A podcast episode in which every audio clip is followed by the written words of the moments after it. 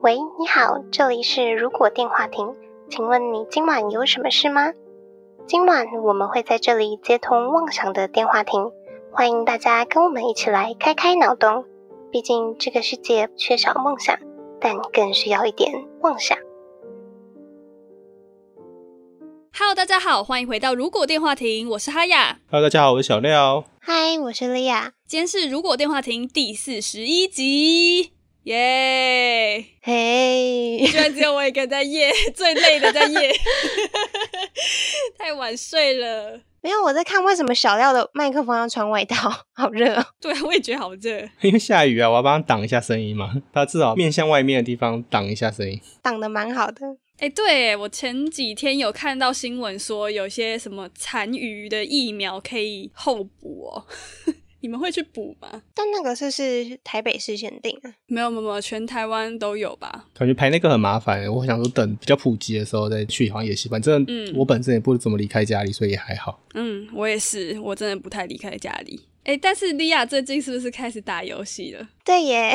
好惊讶哦！有一天，你们不是在 Discord 里面都会聊游戏嘛？对啊，那因为我本身是没有在打，所以大部分时间我是看不懂在聊什么的。嗯但哼，是有一天，就是小廖贴了限时免费的分享，我就好奇点进去看一下，然后觉得游戏风格还蛮喜欢的，美术风格啊嗯哼，就是研究怎么宰的。 重点是限时免费吧？对，重点是限时免费。好，反正 Steam 上面就是有时候会分享限时免费的游戏，然后我就会分享到我们的群组里面。对我看到我会贴一下，加减下载，反正免费的。 谢谢大家。我就像那个菜市场大妈，就想哎，冲一把免费， 下载一下，不然浪费 这种概念，对不错啦。我们 Steam 的游戏不管要不要玩，我还是会把免费的载下来。 对啊，我也会。游戏库多一点，看起来比较舒服一点。啊、是这样吗？像藏宝一样吗？可能像有些人买衣服的衣柜一样吧，啊，我懂，我觉得不太一样，衣服不会有免费的。 衣服有特价的吗？呃，有啦，特价就给他买一下。有啦，有免费的啦，可能就是姐妹的衣柜里面借来穿， 免费。话说，莉亚真正的玩游戏机，好像是一开始玩 Minecraft 那样，我们拉你玩 Minecraft 那件事情。没错，对，这是我的启蒙诶、欸。哎、讲到 Minecraft，怎么了？我的那个 skin 到底是我现在有点忘记是我自己装的还是谁帮我装的？我的 skin 不是那个猪猪人吗？ 然后，因为我也根本不会换，哦，我帮你装的、啊，谢谢你哦。那时候是用我的电脑办账号的。不会啊，猪猪人很可爱啊，那游戏角色哎、很 Q 好吗？而且你不是僵尸猪人，你是普通的猪人。最普通的那种普猪，反正我听到莉亚开始玩游戏，我觉得非常开心，因为你之前不是在节目里面讲说什么想要高中的时期就开始打电动，国小啦，对国小，所以我就觉得嗯太好了， 我们的如果电话亭好像有正向的影响力呢， 莉亚开始做她自己想做的事情了， 我在实践我的梦想。对，所以也不用到国小嘛，现在随时都可以玩游戏啦。是啦，零到一百岁都可以玩游戏。说到这种游戏，我最近看到一则新闻，我还蛮开心的，因为我很喜欢水族馆嘛，然后我就看到基隆要开一间潮境的园区，它是结合 AR 跟 VR 的水族馆，嗯它就有一个跟那个柯南以前有一个什么贝克街的亡灵嘛，哦，很像的装置，就是一个蛋形的东西，然后剪吗？对坐在里面，然后戴上 VR 眼镜就可以看到水族馆里的应该鱼吧，好酷哦！ 它那个剪是整个都是电子设备，还是它就只是一个比较高级的椅子？这就不晓得，可能要到时候才会知道了。而且也不知道那个 VR 的体验真不真实，我是不抱有太大的希望了。 因为我这么听起来感觉是戴正常大家讲那种 VR 的装置，就是戴眼镜式的，然后只是坐在一个蛋形的椅子上面而已。我觉得看起来很像是这样子欸，你看它的那个图片，感觉很像就是你说的那样，但我觉得那个椅子很好睡耶，就是在里面还蛮安 心的。所以蛮期待的。十月要开放，但不晓得那时候疫情好了没。 那如果能开放，我们再一起 去喽。哦，这句话好耳熟，是不是太多地方这样讲？每一个地方都这样讲，没有啦，你说去美国，我就没有说要一起去了。 上次日月潭我们也还没准备要去哦。对啊，还有那个什么打桌游还没去， 有机会的，有机会的，至少我们会先在 p o c k e t 上面约啊，打游戏吗？虚拟的去哪里玩，虚拟的录节目，虚拟录节目就真的录节目吧，非实体的录 p o c k e t 这样， 对，到底是要多虚拟？我们在虚拟的空间录节目，啊，这种虚拟空间不是就符合我们这次的题目，是啊，就是要接过来的。 就是要跳进我们的绿洲世界。对，今天的主题是如果登入绿洲 online，大家知道绿洲是什么东西吗？是那个海市蜃楼的概念吗？ 你说沙漠吗？ 对，在沙漠中，绿洲 online 源自于电影《一级玩家》，不知道你们有没有看过？有有看过，它的内容主要是那时候的科技就创造出沉浸式很高的 VR 装置嗯， ，VR 装置就是虚拟实境，嗯，但只是它有加上一些实际的体感，包括触感啊，或是运动什么之类的。嗯，那里面的绿洲世界就可以做到大部分现实生活可以做到，甚至不能做到的事情，甚至里面的金钱往来都是可以影响到现实生活的经济。就是虚拟币的概念。对对对，然后可是因为影响太大，所以它已经可以直接影响到现实生活的经济体系，所以在里面赚钱也是存在的。嗯，打游戏赚钱呢，好赞哦，好适合我 哦。这样还会很开心吗？如果整天都要打游戏，不知道哎、那下班要干嘛？因为他们整个社会经济的情况很糟的时候，因为像主角就是住在类似贫民窟吗？对对对的那种货柜屋里面，然后就变成大家都把所有的人生投注在这一款游戏里面，就是不想面对那个现实生活，逃离现实生活的感觉了，它算是游戏，也算另一个世界，因为它可以做的事情太多大了。家都不一样。像有的可以去玩赛车，有些人可能可以以看电影的方式去体验电影的情境之类的。哦，这我最爱的，我最爱的就是电影里面的那一段。就他们那个时候为了解谜，到了一个类似电影院嘛，沉浸式电影院，然后里面就有可以选片嘛，他们就选了那个鬼店，对，就觉得哇，好可怕哦！如果要是未来的电影真的变成这样子，我一定超快乐。既害怕又快乐。这点本身我觉得有名的点在于它放了很多彩蛋，就是剧情里面主角他们要破的彩蛋。嗯，也包括跟其他作品的联动，可能有刚刚讲 Minecraft 啊，或是钢弹，甚至 Overwatch 的角色之类的。嗯，非常多的彩蛋，就是电玩、漫画跟电影，是不是九零年代的流行元素也在里面？就我们这个世代加上上一个世代合在一起，嗯，因为它里面也有出现雅达利的东西。雅达利是什么东西，我还真不知道哎。雅达利就是最后主角他们在玩最后一个游戏的那个机器叫雅达利。哦，就是那个哦对哦，原来如此，真的太多太多了。我觉得我对这个东西还是没有到非常了解。电影的重点好像也不是在这里啦，主要就是呈现这个非常非常厉害的世界观。对，可是像这种登录游戏这种感觉的事情，我感觉有些电影也有类似的场景，蛮多的欸，有点像，但是又又不是完全一样。像可能全面启动有那种感觉，只是它进入梦境。对， 就是跳脱现实啊，或是什么骇客任务啊，还有刚刚提到那个《名侦探柯南》，贝克街的亡灵，对对对，也是差不多的概念，就是进到游戏里面去。啊看来人类真的很想要进到游戏里面去呢，就进到一些可以自己掌控很多事情的一个世界。但也不一定啊。想想，要是我们很不会打射击游戏的话，到这个游戏里面搞不好就是一样废。 你在说我吗？ 没有，我也是。 没有啊骇客任务，如果你是玩到主角的话，你就可以用近战跟他打啦。那你要玩到主角啊， 又不是？你哦是要先当 Neo？对啊，很难呢， 都不好说、哦。我们自己绿洲 online 这样子来说，假设我们有这个东西存在在我们的科技，那它对我们的社会有什么影响？你说我们现实生活如果真的出现了这样子的一个超级沉浸式游戏吗？我知道，我知道。啊那这样子，疫情应该不会有很多破口。 哦， 真的诶。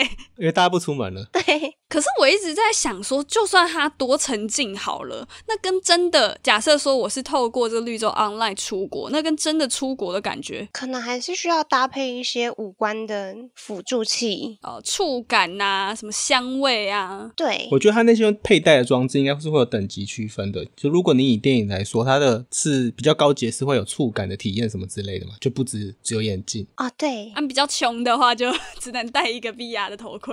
所以可能分低级、中级、高级。低级可能就是我们现在的 VR 的头盔，嗯，对，对，然后终极可能就是主角用的那一种，后来他花钱买全身有触感感应的那种衣服。嗯，那最高级的可能就是《名侦探柯南》里面那个茧的那种感觉吧。对，就整个被包覆进去。而且我觉得最高级的那种茧，应该里面是会提供打营养液的那个效果，它就可以超过二十四个小时在里面挂机这样。哎、最好奇的就是他们不会饿吗？然后不用上厕所吗？不用吃东西对吗？我也在想基本的生理问题。高级的那种像做成蛋，它就有点像医疗舱的感觉嘛，那它应该就可以补充能量，甚至哦提供排泄这样的效果。那就变成那个是瓦力吗？还是什么电影？就大家变得大胖子坐在那个蛋里面， 都不用动。这是 Matrix 啊， 骇客任务里面对，都有这种东西。可是它有个问题耶，像主角他们在移动的时候都会有跑步机的机器嘛，哦，对对那对，如果是做那种蛋状的，那肌肉不会流失吗？应该会萎缩哎、如果真的躺太久的话，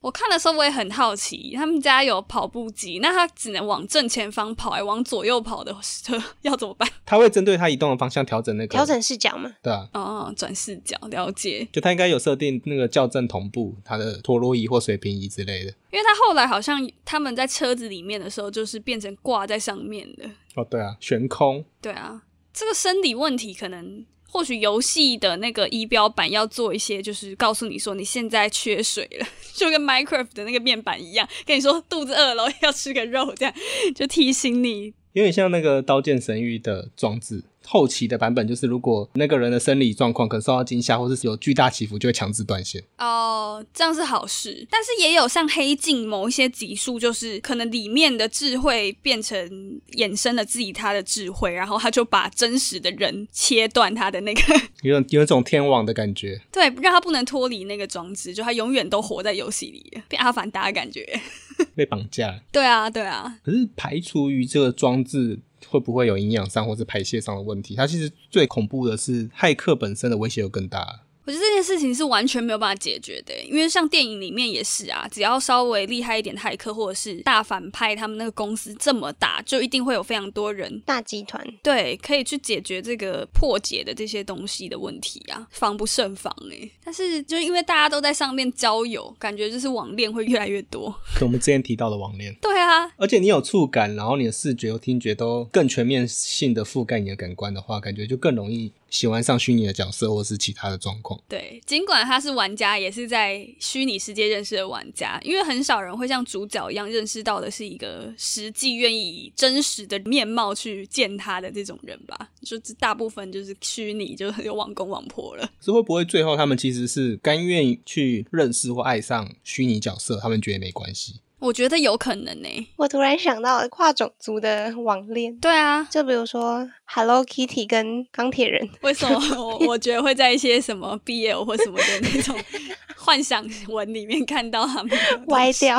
我觉得有可能呢、因为人类如果都不出门，也不与真实的人体有那个连接的话，本身现实生活的接触就已经偏少了，那可能全部都沉浸在虚拟也是应该是 OK 的。非常有可能。而且刚刚说的，如果这个游戏是已经取代所有真的现实生活中的所有的经济的功能啊，里面就是赚钱啊，什么东西都是在里面的话，那真的没有活在现实世界的必要那种感觉。前提也是，如果你在虚拟的世界里面过得比现实好啦，不过至少有游戏呀、溜冰啊、赛车可以玩的感觉，应该会比现实世界好吧？感觉像有些人会沉迷于游戏，然后不去工作的感觉。一样啊，就是如果你是在游戏里面工作的话，你还是有可能沉迷在游戏里面的游戏， 好绕口哦。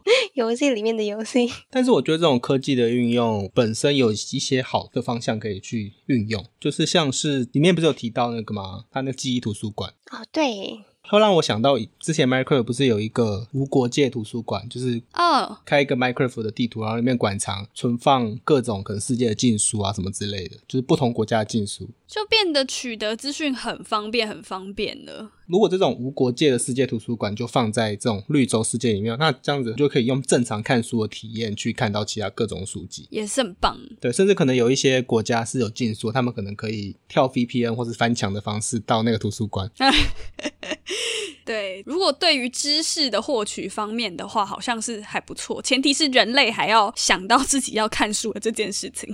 应该还是会有啦，因为我觉得纯娱乐是一部分的客群，那看书应该还是有。还是有啦。就像刚刚也有提到，如果大家都待在家里的话，或许真的可以避免疫情的发展啊，可能就不太会有疫情这种事情了。我记得现在好像就有，就有人利用 VR 的显示器去显示落后地区的生活状况或是战争情况，给大都市的人去体验这件事情。这样可以增加同理心。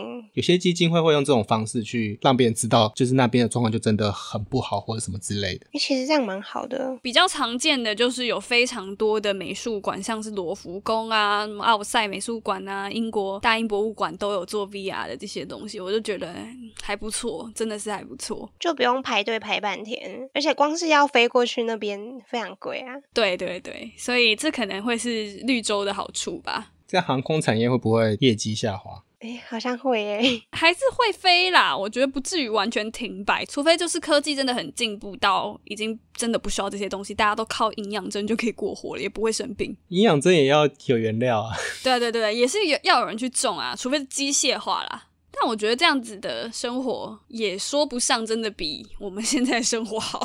可是我觉得，如果你已经认定或者习惯于那个虚拟世界，你认为那个虚拟世界本身就是高度的现实生活的话，那其实对他们来说没差。你说就像骇客任务那样吗？就是你所认定的那个空间，就是你觉得的世界。怎么进入哲学的感觉？ 对，但我觉得这还蛮有道理啊，就真的是这样子，没错。所以，我们今天如果真的进入到绿洲 online 的话，我们就是认定绿洲 online 就是我们的世界，这样子吗就我们稍微要登出一下，但是我们以它当做核心世界为主啊。 ？OK，我们来想一下，我们大家会想要在绿洲 online 做些什么事情啊？绿洲本身，大家有没有对他们哪些特色是比较觉得有趣，或是有我觉得很有趣的是，可以看到各种各样的动漫电影人物，哎、你自己就可以变成那样啊！捏脚的时候，对对对，可是我觉得捏脚的那个 skin 感觉要氪金才可以买到啊我，也觉得，有版权的可能要氪金。你像 Hello Kitty 可能就要付那个 Hello Kitty 版权费才可以买它 skin。或者是要用抽的话，就是你可能要氪超多金，或是买那些账号才有办法。 但是如果像那种模拟市民的话，那种单纯的捏脸应该是可以发生的。就如果你只是想要把自己捏成漂亮的啊，或是丑的，或是各种种族的的话，应该就是都可以。会不会它的颜值是用骰的？然后如果你花钱，你就可以直接用自定义的。我觉得以电影里面的绿洲，感觉是没有这样啦。但是如果小廖开的游戏公司的话，应该会这样吧？现在电玩公司这样开，应该也会这样子。我也觉得很敛财耶，欸这个真的是赚爆。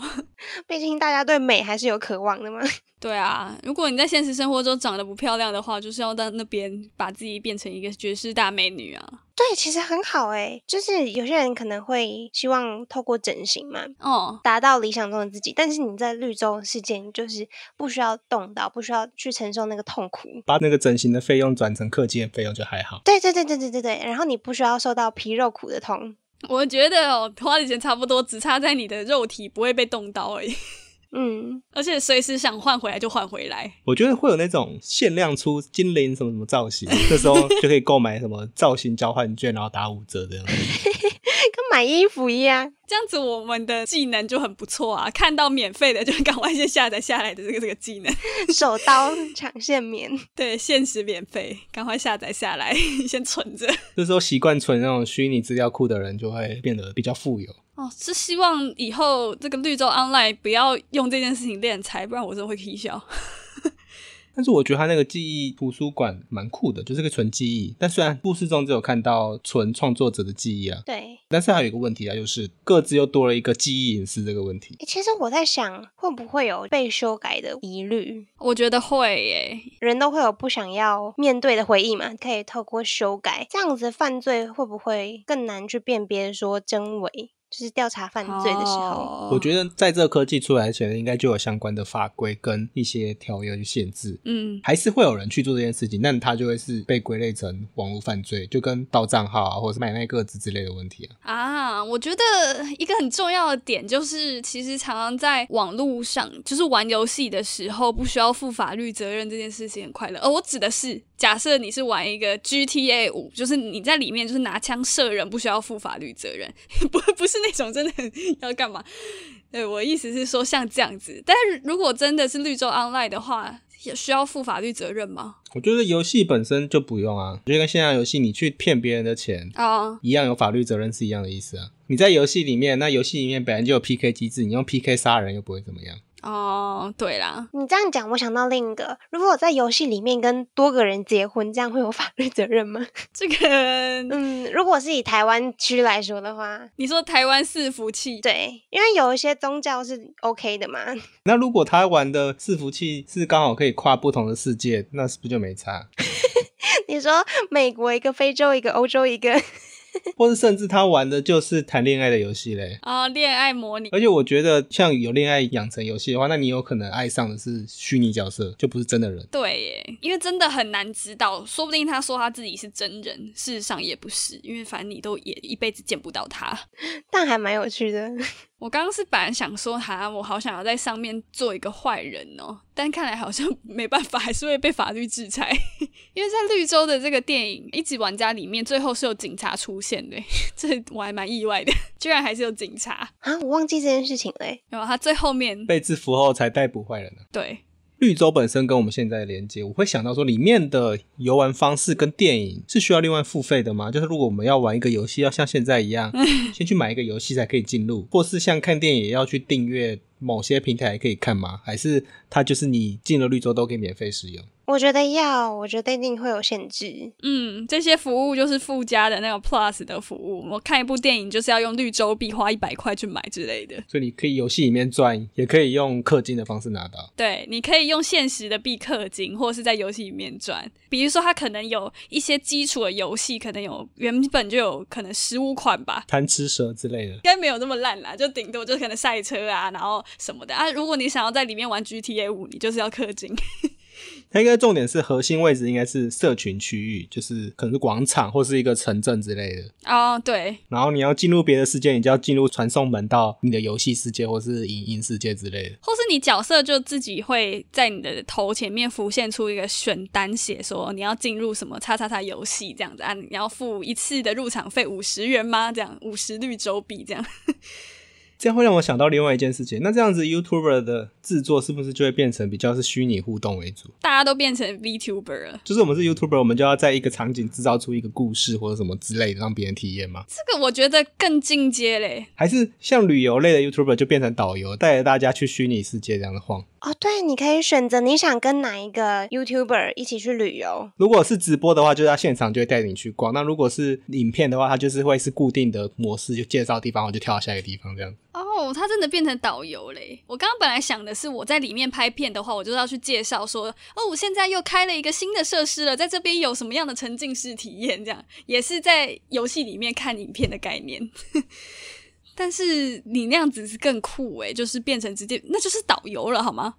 不是 B 就如果是导游的话，就是直播啊；那如果是预录的，就是那个听景点的那种介绍式那种耳机。只是会更有 feel，可能你就是真的是走在一个场景里面去体验，可能三百六十度的嗯体感。那如果是美食 YouTuber 的话，就会带他去餐厅，然后就大家一起吃这样子，很好啊，真正的吃播，然后大家一起吃。哎、但是这样子，你一个人可以出现在多个地方吗？比如说，我今天是一个美食 YouTuber，那我可能就是要带你去台塑牛排吃， 然后可以同时播放给好几万的人看，然后大家都会跟着我这个虚拟人物一起去台塑牛排吃 嘛？我就可以设定成两种，一种就是限定人数，然后就会是一大群像旅游团这样子去去某某个地方吃东西，或者是另外一种是设定分流的方式，就是他在这个分流，那啊对面会有做一个半透明的人，然后所有人都会是取代那个位置，但大家是在不同的伺服器去体验这件事情。啊、我觉得这样子比较合理，只是要做分流的管理，毕竟那个伺服器没有办法一直承受。 但两种都蛮好玩的。第一种那种旅游团的，那就是要特别表演，有些可能喜欢热闹的就会参加那种团，有连结的，跟别人讲话互动的。他们可能可以去像我们上次异世界酒馆去那边喝酒啊，干嘛之类的。哇，那那我想到了，我觉得我要在游戏里面创造一个异世界。游戏公司应该就是在开这个异世界的公司，啊，那我应该会在里面开游戏公司诶、欸这样讲起来，你是说你在游戏里面开游戏公司吗？嘿，我就说很嚼口， 就是做这些东西的啊、就是诶、可是我不知道会不会有官方限定诶、就是只能官方退出，还是其实我觉得它会像就是策略游戏，然后它会开放那个编辑者工作室让大家编辑。就是会开发一个引擎是制作游戏的引擎，对对对对对，嗯，然后就可以上架在那边。那我可能真的会做这件事， 因为做这件事情，第一个有赚头嘛，然后我自己又喜欢体验，应该不能仅限于就是做游戏，也可以做其他沉浸式体验。因为像我就一定会在里面想开水族馆跟游乐园的。就是里面有虚拟的创业模式啊。但我觉得整个创业的过程跟现实比没有比较简单，因为一样是要经历这些过程，只不过就是改成虚拟的而已。但是就比较可以免除一些地域上的限制。而且工具上的使用也比较多元性嘛。你也要会用啊。像我看到那个 RPG Maker，我也不知道该怎么做， 可能先赚钱，然后雇佣一个小料吧。那要赚很多钱哦。那你们嘞？你们会想要做什么？我应该第一个会先想要去找我各种喜欢的卡通动漫人物，有点像是宝可梦的感觉， 就是去搜集那些抓。宝？对，你要先确定它有授权到绿洲游戏里面，因为假设这已经是趋势，那可能有一些动画公司或漫画公司比较跟不上趋势，就不会进到这个平台里面。我就会想要大乱走，就是到处跑。体验这样子，没。错， 首先就是要先体验这种各种设施，还不错啊。哎、吃美食也不错哎、就像刚刚讲的，如果可以真的可以吃到世界各地的美食，好赞啊呢、有个问题，它在绿洲里面，像刚刚讲的开店或者甚至开创异世界空的那些空间的地方，应该会有什么类似伺服器的限制或什么之类的。应该会，假设绿洲公司没办法，就是它可能只有一个原生伺服器，它就是核心的为主。那扩散出去的伺服器需要外部的公司支援，我就会想要开一个支援这个设备的伺服器公司。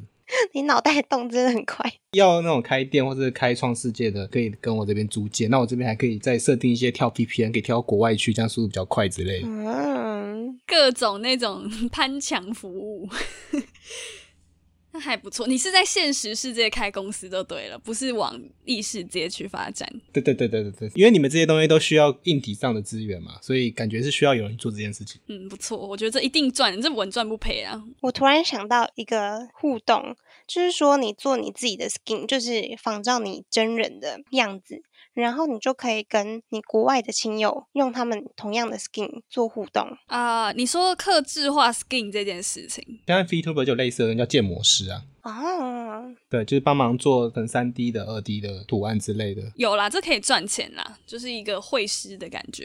嗯大家都要在现实生活做这件事情耶，只有我在一边异世界。哎、不过我还有想到一个感觉可以用的，就是在去年有一个游戏叫那个什么《电狱判客二零七七》，它里面就有一个透过记忆储存的功能的话，你就可以用记忆这件事情去调查一些案子。哎，假设你抓到一个坏蛋，你就可以用他的记忆去调查。这个行业的话，我觉得在绿洲应该是会被需要的。应该是绿洲警察之类的吧？对，但就是有分为正派的警察，或者是你做黑的，就私底下可能跟着一些黑道啊，或是一些势力，然后去执行这些任务，感觉也蛮好 玩的。哎、对耶，那大家还会在现实生活生小孩吗？哦我觉得 Siri 变很低耶、哦，这有点糟糕哎。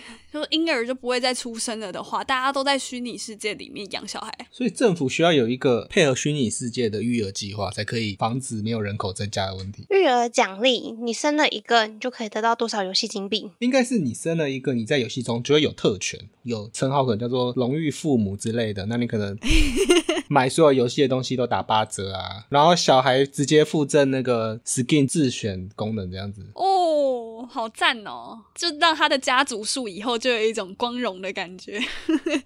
然后游戏里面限定就是有血缘关系的孩子在里面才可以叫做真正的孩子，不然其他的都只能叫养子这样子。嗯，还是要有一点法律规定。嗯，要做出一些差别，这样子 push 大家还是要 在现实生活生小孩。诶，但是这样讲起来，政府会对于大家沉迷于绿洲 online 这件事情开心吗？是不是会有一些产业被淘汰掉啊？如果真的绿洲 online 是普及全世界的话，一定会啊。就跟现在科技发展一样啊，科技发展一定会有产业变成夕阳工业，然后倒掉。对啊，对啊，对啊，总是会遇到这个问题，所以就一定要转型。我突然想到，如果农夫都不耕田怎么办？大家都想要在绿洲 online 里面玩游戏啊？你说玩开心农场吗？ 对啊， 对，他们都不帮忙耕田种菜怎么办？那种农场在绿洲安奈里面，它会变成一种游戏模式，然后你做那些游戏得到奖励的那个瞬间。跟行为会影响到某些机器的运作，那就会顺便让那个机器去耕田。就你可能你在游戏里面你有奖励，所以你去那个插秧或是干嘛的，但机器就会复制你插秧的动作，然后去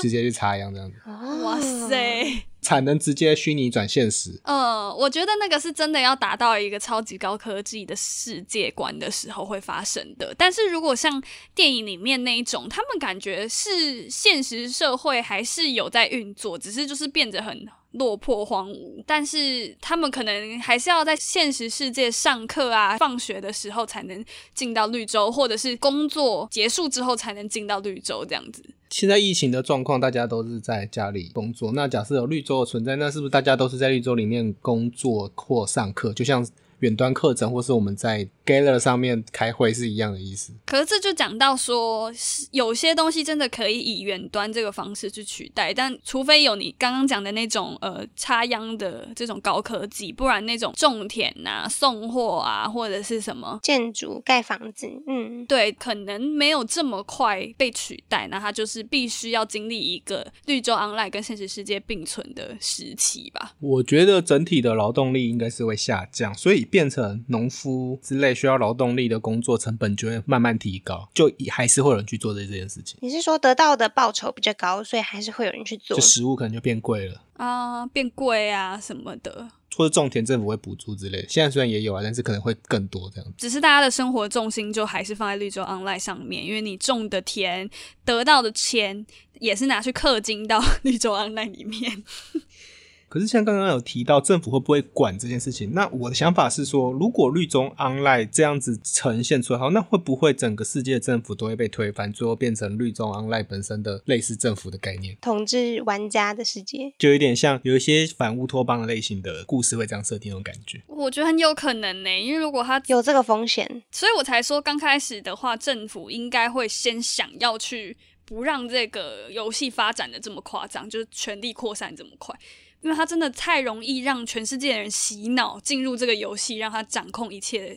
虽然不是实质的掌权，但就是已经间接影响到大家的生活了。我觉得除了限制以外，他们可能也需要去想办法把它纳入他们可控的范围。我刚刚又想到一个，在绿洲 online 里面，我们是不是可以没有任何语言隔阂的跟不同国家的人沟通啊？你说自动翻译或是意念传达这样子，对，我觉得应该比较像是讲话会有自动翻译吧。我觉得自动翻译比较容易，但是这个 VR 装置本身有没有脑波读取的效果？可是如果有脑波读取的话，是不是反过来说很容易会被脑波控制啊？它应该就要像 iPhone 一样，登录游戏的时候会有那种勾选说权限允许脑波控制交给这个游戏之类的，嗯，对然，后你可能不想就按否这样子，那你可能就体验不到某些的感受，但是你可能比较安全一点之类的。哇，啊那我完蛋了，我一定就是全部允许， 就脑波就脑送出波去就了。被控制 了。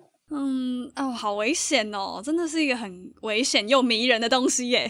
对啊，因为你旁边的人都在用，你就会觉得啊，用一下应该没关系吧，然后就是开了权限。这个就跟我们我们上次讲的那个定位是一样的概念啊，就是有些人会开定位给朋友，嗯但是对我们来说我们又不会开，但有些人就觉得没差。嗯，这真的是想法的不同耶可能爸妈从小就要教说，某一些安全上的措施要自己做，不能给对，不能给对方真实姓名，不能发送所在地给对方。或是我们就安排绿洲本来就是自动帮你屏蔽掉这些东西，或是让你直接匿名化也行啊。啊、对家长的功能，如果我们是创办绿洲的人的话， 你就可以当一个好的领导人啊，像一级玩家中的主角一样。设计是，比如说六日就是游戏休息，伺服器不开啊，你们就是到现实社会中去陪家人这种的设定啊。会不会引起一番民怨？我这个就会想到，我只要玩国外的游戏，他们的维修都是一两天去算的。好久，但是只要是在亚洲，甚至是有华人的国家，你的维修超过两个小时，大家就会骂。对，真的，而且国外的维修很少会发奖励，台湾的维修每多一个小时就发一次奖励，每多一个小时再发一次奖励。狂发哎、那么钻石，所以从这个现象来说是，就是亚洲地区的玩家脾气比较暴躁吗？ 我个人觉得，亚洲地区甚至台湾是可以疯狂去练等或是弄东西的一个民族。所有游戏的练等或者刷东西，都是台湾的速度会偏很快。像有些游戏开放全球服，你就会觉得它怎么这个活动开放时间这么长，我早就刷完了。但其实很多就是欧美国家，他们才刚开始，慢慢每天打一点，每天打一点。那台湾可能第一天就刷完嗯了。哼，是说我们台湾人的那个专注力非常强吗？那看来住在台湾给我们一个相对优势呢， 在绿洲世界里面的话，我们在绿洲世界里面比较容易买到便宜的素材，因为很多人都在刷，啊，有道理。供给多了，自然价格就下来。台服还会维修送一大堆绿洲币给你。对，真不错哎、 这样子讲起来，是不是台湾的人很容易被呃，不是台湾啦，亚洲国家的人就是真的很容易被游戏所影响啊？就是国外可能还是会多花一点时间在现实生活上之类的吗？ 比较重家庭生活，就是如果以绿洲变成核心产业的话，台湾跟亚洲国家的竞争力绝对会比较强。在这方面我们还是有信心的。可能会跑出一大堆绿中工作室，就可能中国那边成立的，然后那边刷游戏币那一种。可是如果太多人挖的话，这样子那些 VR 装置又会涨价，就跟显卡一样。啊，好烦哦，好困扰，这是我最近最大的困扰。所以 VR 装置也要出了一个就是免挖矿版本，就是就挖矿效率很低的那种版本，它就可以杜绝工作室的成立这样子。那希望绿洲 online 有一个好的那个管理的公司哦。 它应该会是全球服吧，应该就不会有代理商的问题。还是如果有绿洲 online 的话，我们来做一个另外的绿洲 online 跟他打说红州 online 之类的，黄州啊，或是什么的 啊，就是小料啊，不是要开一堆那个伺服器吗？伺服器盖够多的，我们就直接。吃掉它，，对，就变成好像是一个可发展的方向哦。 要有竞争事业嘛，就是总不能只有一间嘛。对啊，怎么可以只有一间？它独大哎、不行， 然后我们做到一定的程度，我们就可以再联名出活动这样子。还要脸面。就讲我们叫红州 online，、诶我们哎叫什么？呃，台湾州 online 好不好？好，台湾 online，台湾 online， 可以可以， 我们就可以跟绿洲 online 联名，那我们就可以玩台湾 online 跟绿洲 online 的国战这样子，世纪帝国啊，世纪帝国或是那种部落冲突这样子，好像也不错、啊。就是赢的一方就可以占领对方的一个伺服器，然后直接收到那个公司里面。哎、好啦，讲回来，讲了这么多，我们会想要在绿洲或者是台湾 online 上面做的事情，但是以就是 VR 这一块一直蓬勃发展下去，感觉我们真实世界真的有一天会变，也会有这种绿洲 online 线线上游戏出现。就是虽然可能没有这么的，可能五官啊、感官都可以感受到香味啊什么的，或者是打营养针，但是我觉得指日可待耶，感觉就真的会发生在我们的生活中。 所以你的意思是说我们要尽早开始规划吗？没有，我只是想问你们说，如果这件事情真的发生的话，你们会想要呃付出一切在这个绿洲上面吗？或者是你们会想要脚踏实地的在一般的现实生活生活这样子？我觉得像这种 VR 的科技到一直蓬勃发展到现在，应该会变成一种高质感的感受的辅助工具。就像你现在这些大家荧幕越来越好，从以前的四二零到一零八零，现在二 K、四 K 画质越来越高级。嗯，，这种就是变成你的感官感受的辅助效果变得更好了，但是你现实生活本身还是需要有些人生活本身的体验。我自己会觉得它就是一个辅助的媒介啦，就像慢慢的电影的进步或是一些电脑的进步也是一样的意思。所以本身应该是现实生活跟虚拟人它是应该是共存的状态。就像我还是会想去跳舞啊，你在里面也可以跳啊，当然可能可以在虚拟世界跳，但是实际上的感受就是不一样。会有落差。就比如说我在虚拟世界可以做两个后空翻， 但我实际上就做不到啊，所以回归现实，那个失落感还是会存在。哦我以为你就会沉迷在虚拟的世界，然后去做 去做四个五个后空翻这这样子。样就很不切实际啊，嗯，但是讲到虚拟世界，我倒是想到我们有一件可以在虚拟世界做的事情，我们可以把我们之前讲的所有的如果电话亭宇宙的事情搬到虚拟的绿洲，不对，台湾 online 童话版图吗？ 各种啊，童话啊什么之类的。就会变成一种全新的 podcast 录制方式，因为大家已经不习惯只用听的情况下，那我们就会有一种类似策展单位那种感觉。反正我们都是台湾 online 的主办人的，这种这点小事还是可以办得到的吧。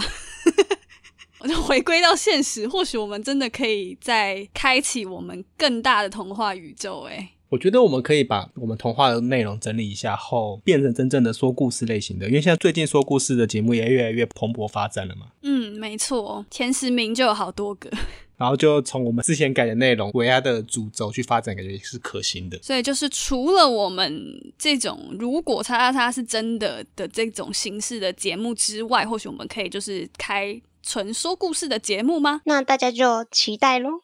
我觉得可能客群也会不太一样啦，就是像那些听故事的，可能是小朋友啊，妈妈会放给小朋友听这样。如果你就是跟我们年纪差不多，可能就是出社会或者是大学生、学生这样，可能会比较喜欢听我们这种刺激的版本吧。